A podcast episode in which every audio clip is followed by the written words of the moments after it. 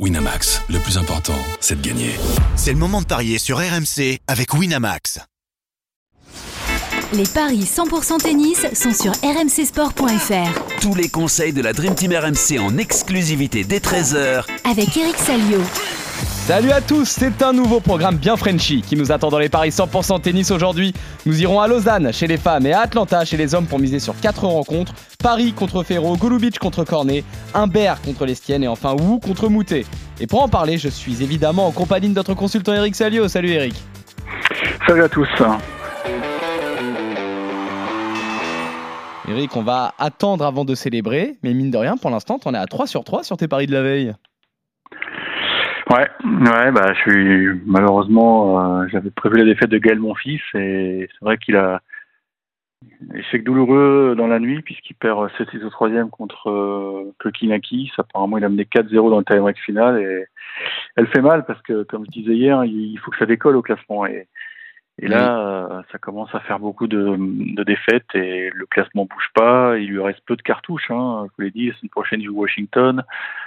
Et puis après, il active ses classements protégés. Euh, il a pu en avoir beaucoup d'ailleurs, faut faire le calcul, mais les Masters 1000 et l'US Open. Donc, euh, ouais, va falloir scorer, comme on dit. Le niveau de jeu semble là parce que il passe pas loin, quoi, contre Kokinakis, qui est un mec du top 100.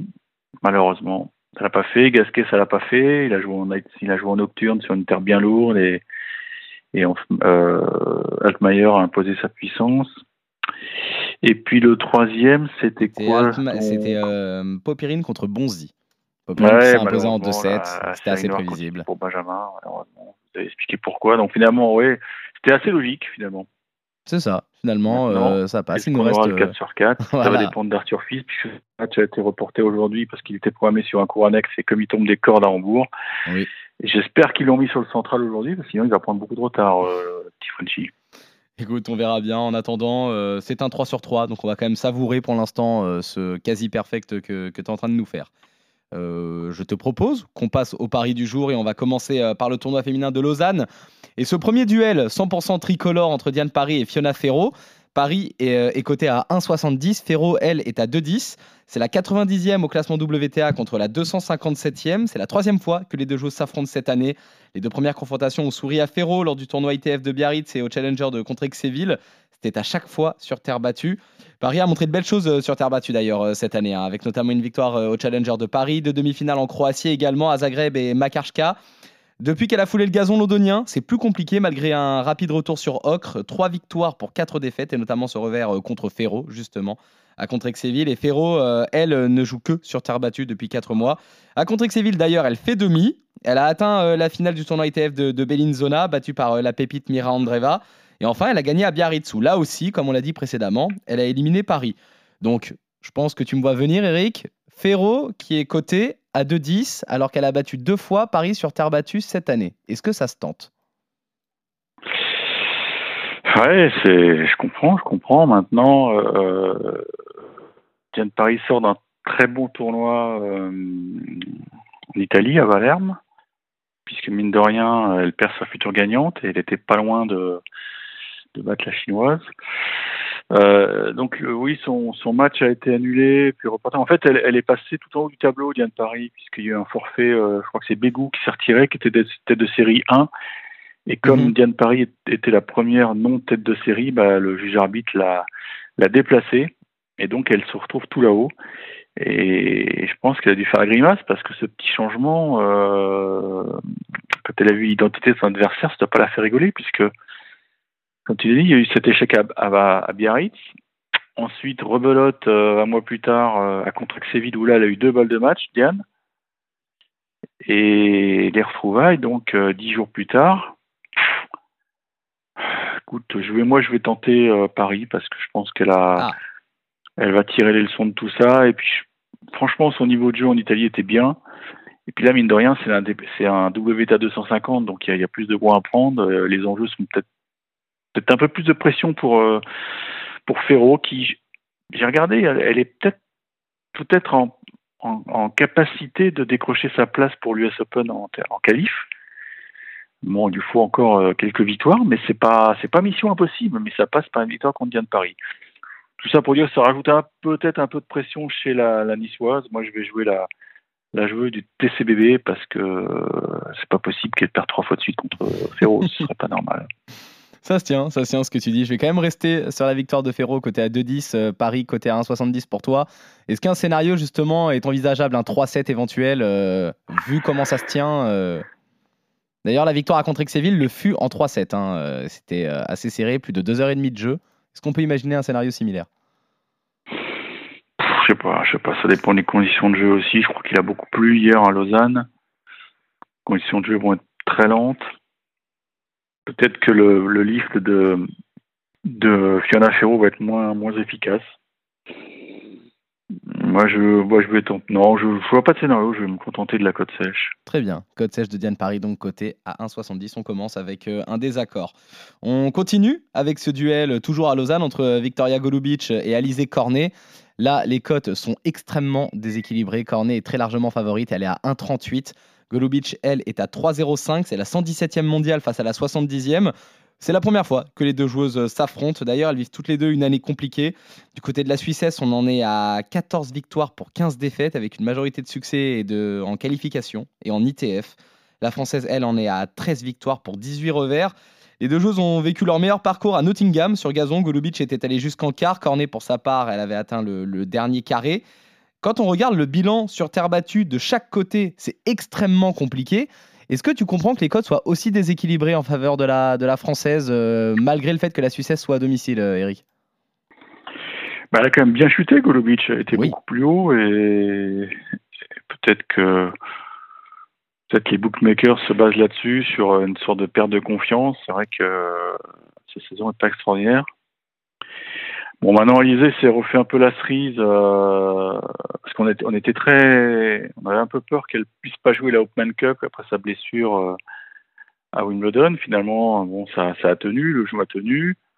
Bon, il n'y a pas eu malheureusement de finale pour les Bleus puisque ça s'est joué sûrement sur un sur un super tie break dans le double. Mais bon, il y a eu deux, deux matchs quand même qui ont permis de, de retrouver un peu de, confiance. Lausanne, c'est quand même un tournoi sympa à jouer. Il y a, y a des points à prendre.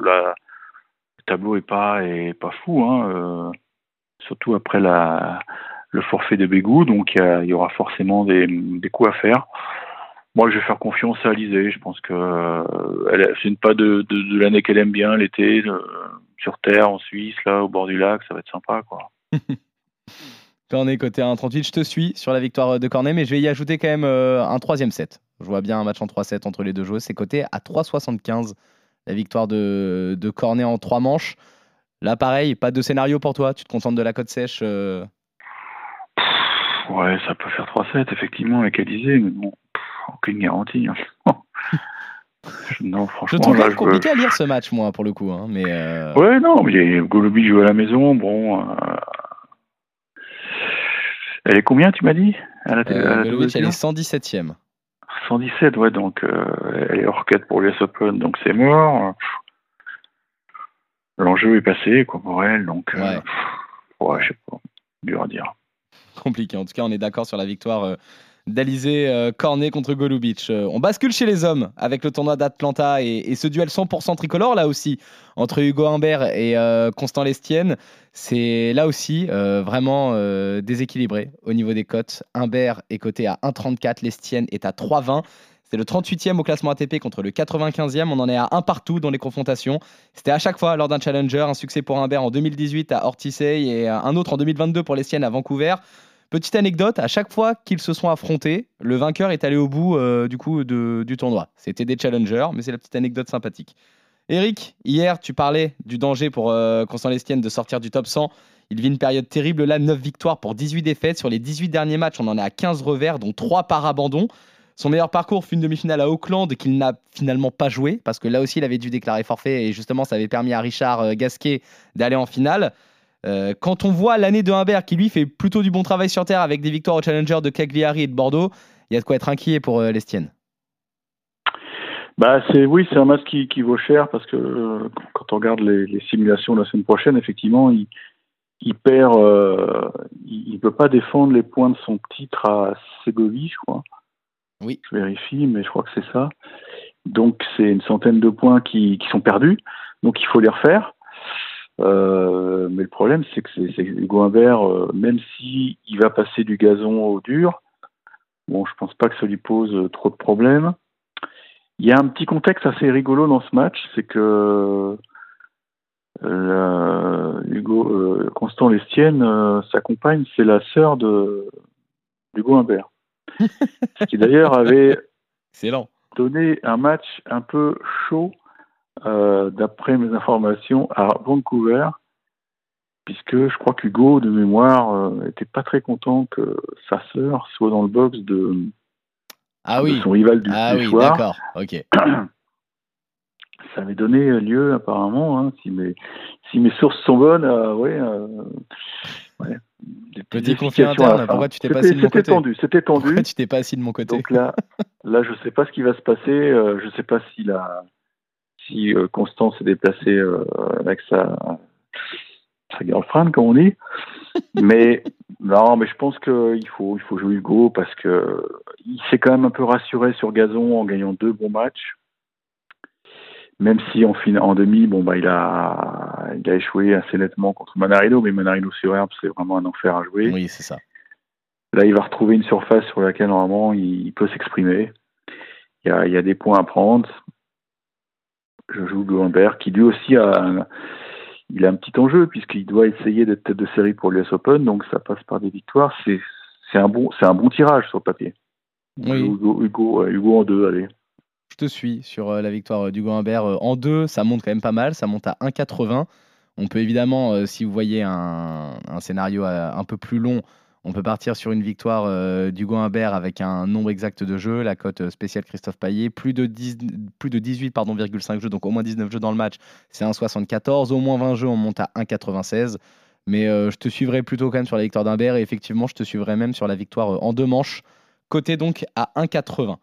Euh, on va terminer avec le match de Corentin Moutet, qui est opposé à Yibing Wu. Euh, les cotes sont, je vais dire, assez déséquilibrées, mais ça va quand même Moutet et ah, elles se sont euh, quand même un petit peu élargies là euh, ce matin. Moutet est à 2,45, Wu est à 1,54.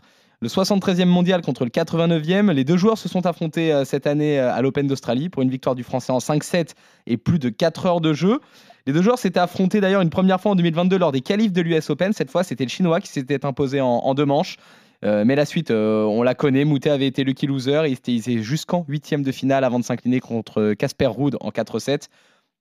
Maintenant, si on regarde la forme du moment, c'est très compliqué pour l'un et plutôt pénible pour l'autre. Wu sort d'une saison catastrophique sur herbe, alors qu'il euh, reste actuellement sur une série de 5 défaites consécutives. Sur terre battue, c'était à peine mieux avec 3 victoires pour 5 revers. Sur dur, c'était quand même beaucoup mieux avec une finale au Challenger de Cleveland et surtout une victoire euh, au tournoi de Dallas. Pour Moutet, le bilan n'est pas génial non plus. Il a essentiellement joué sur les surfaces naturelles, euh, seulement deux duels sur dur. Il en est à 8 victoires pour 11 défaites. Là, mine de rien, euh, Eric, on est de nouveau sur dur. Il a essentiellement, euh, on va dire, Moutet n'a quasiment pas joué en fait sur cette surface et Wu a quand même quelques références euh, là-dessus avec donc une finale et, et une victoire. On part plutôt sur la victoire du, du chinois ou est-ce qu'il y a quand même quelque chose à tenter euh, pour le français? Ben, c'est vrai que Wu avait été. euh, il s'était bien fait avoir l'Open d'Australie parce que Moutet avait déjà des.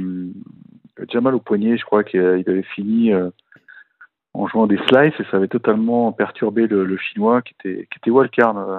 Il a vu la wildcard euh, Asie-Pacifique. Mais c'est un garçon qui, bon, euh, qui frappe très fort. Quoi. Là, je pense qu'il va, il va retrouver de, une surface euh, sur laquelle il peut vraiment s'exprimer. Et Moutet va avoir beaucoup de mal, à, à mon avis, à, à tricoter, euh, autant sur terre ou sur gazon, ton, ton slice, il est embêtant pour l'adversaire. Là, j'ai l'impression que ça peut vraiment toucher ses limites. euh, donc, je vais jouer, je vais jouer le chinois. ouais. Très bien. Victoire donc de, de, de Wu contre Moutet. Là aussi, pas de scénario, un petit 3-7 éventuellement Ou euh, tu penses que là, ça devrait être un peu plus expéditif? Oh, je sais pas, ça, ça va dépendre de l'entame de match du chinois. S'il arrive à prendre tout de suite la mesure, euh, il peut gagner en deux, mais on connaît l'intelligence tactique de Moutet, il va tout faire pour l'embrouiller. Oui. Ça, ça peut, je sais pas, ça peut faire 3-7 aussi, ouais. C'est compliqué. Je suis bien tenté, moi, de proposer le 3-7, du coup, euh, la victoire de, de Ouais, mais 3-7, avec Moutet, il faut se 3,55. méfier parce qu'il trouve toujours, toujours, il trouve toujours des solutions, quoi. C'est ça qui, Oui. est, qui, est, qui est sympa chez lui. il peut être archi dominé et puis derrière, il va, il va te sortir des, des coups de euh, petits tours de passe-passe. Oui. Même si là, euh, il a eu, ça s'est vu euh, contre Gasquet gagne en 3, ça fait une derrière, il- ça passe pas. Bon, Isner, il était quand même assez, assez nettement dominé. peut y avoir un esprit exemple, revanchard, tu penses? comment? Tu peux, euh, peut y avoir un esprit revanchard justement de Wu par rapport à cette défaite euh, à l'Open d'Australie? Ou non, c'est bon, on est Ah passé bah, à Je pense qu'il a dans un coin de sa tête parce que perdre en Grand Chelem, ça, ça a des traces. hein. Plus il avait la wildcard, donc. Mais je pense justement qu'il va, il va, il va, avec son coach, ils vont tirer les leçons de tout ça et puis ils vont, ils vont bien préparer cette affaire et puis ça devrait, ça devrait passer. Très bien. Victoire donc euh, de, de Wu euh, pour euh, tous les deux. Finalement, on est à peu près d'accord aujourd'hui. On voit tous les deux les victoires donc de Wu contre Moutet, de Humbert contre Lestienne. Victoire aussi de Cornet contre Golubic. Notre seul désaccord concerne le duel 100% tricolore chez les femmes à Lausanne entre Diane Paris et Fiona Ferro. Je tente la grosse cote, Fiona Ferro à 2,10 et toi tu restes plus pragmatique et tu, euh, tu suis plutôt Diane Paris, côté à 1,70.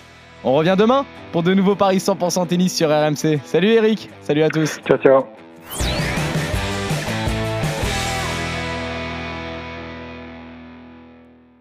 Winamax, le plus important, c'est de gagner. C'est le moment de parier sur RMC avec Winamax. Les jeux d'argent et de hasard peuvent être dangereux. Perte d'argent, conflits familiaux, addiction. Retrouvez nos conseils sur joueurs-info-service.fr et au 09 74 75 13 13. Appel non surtaxé.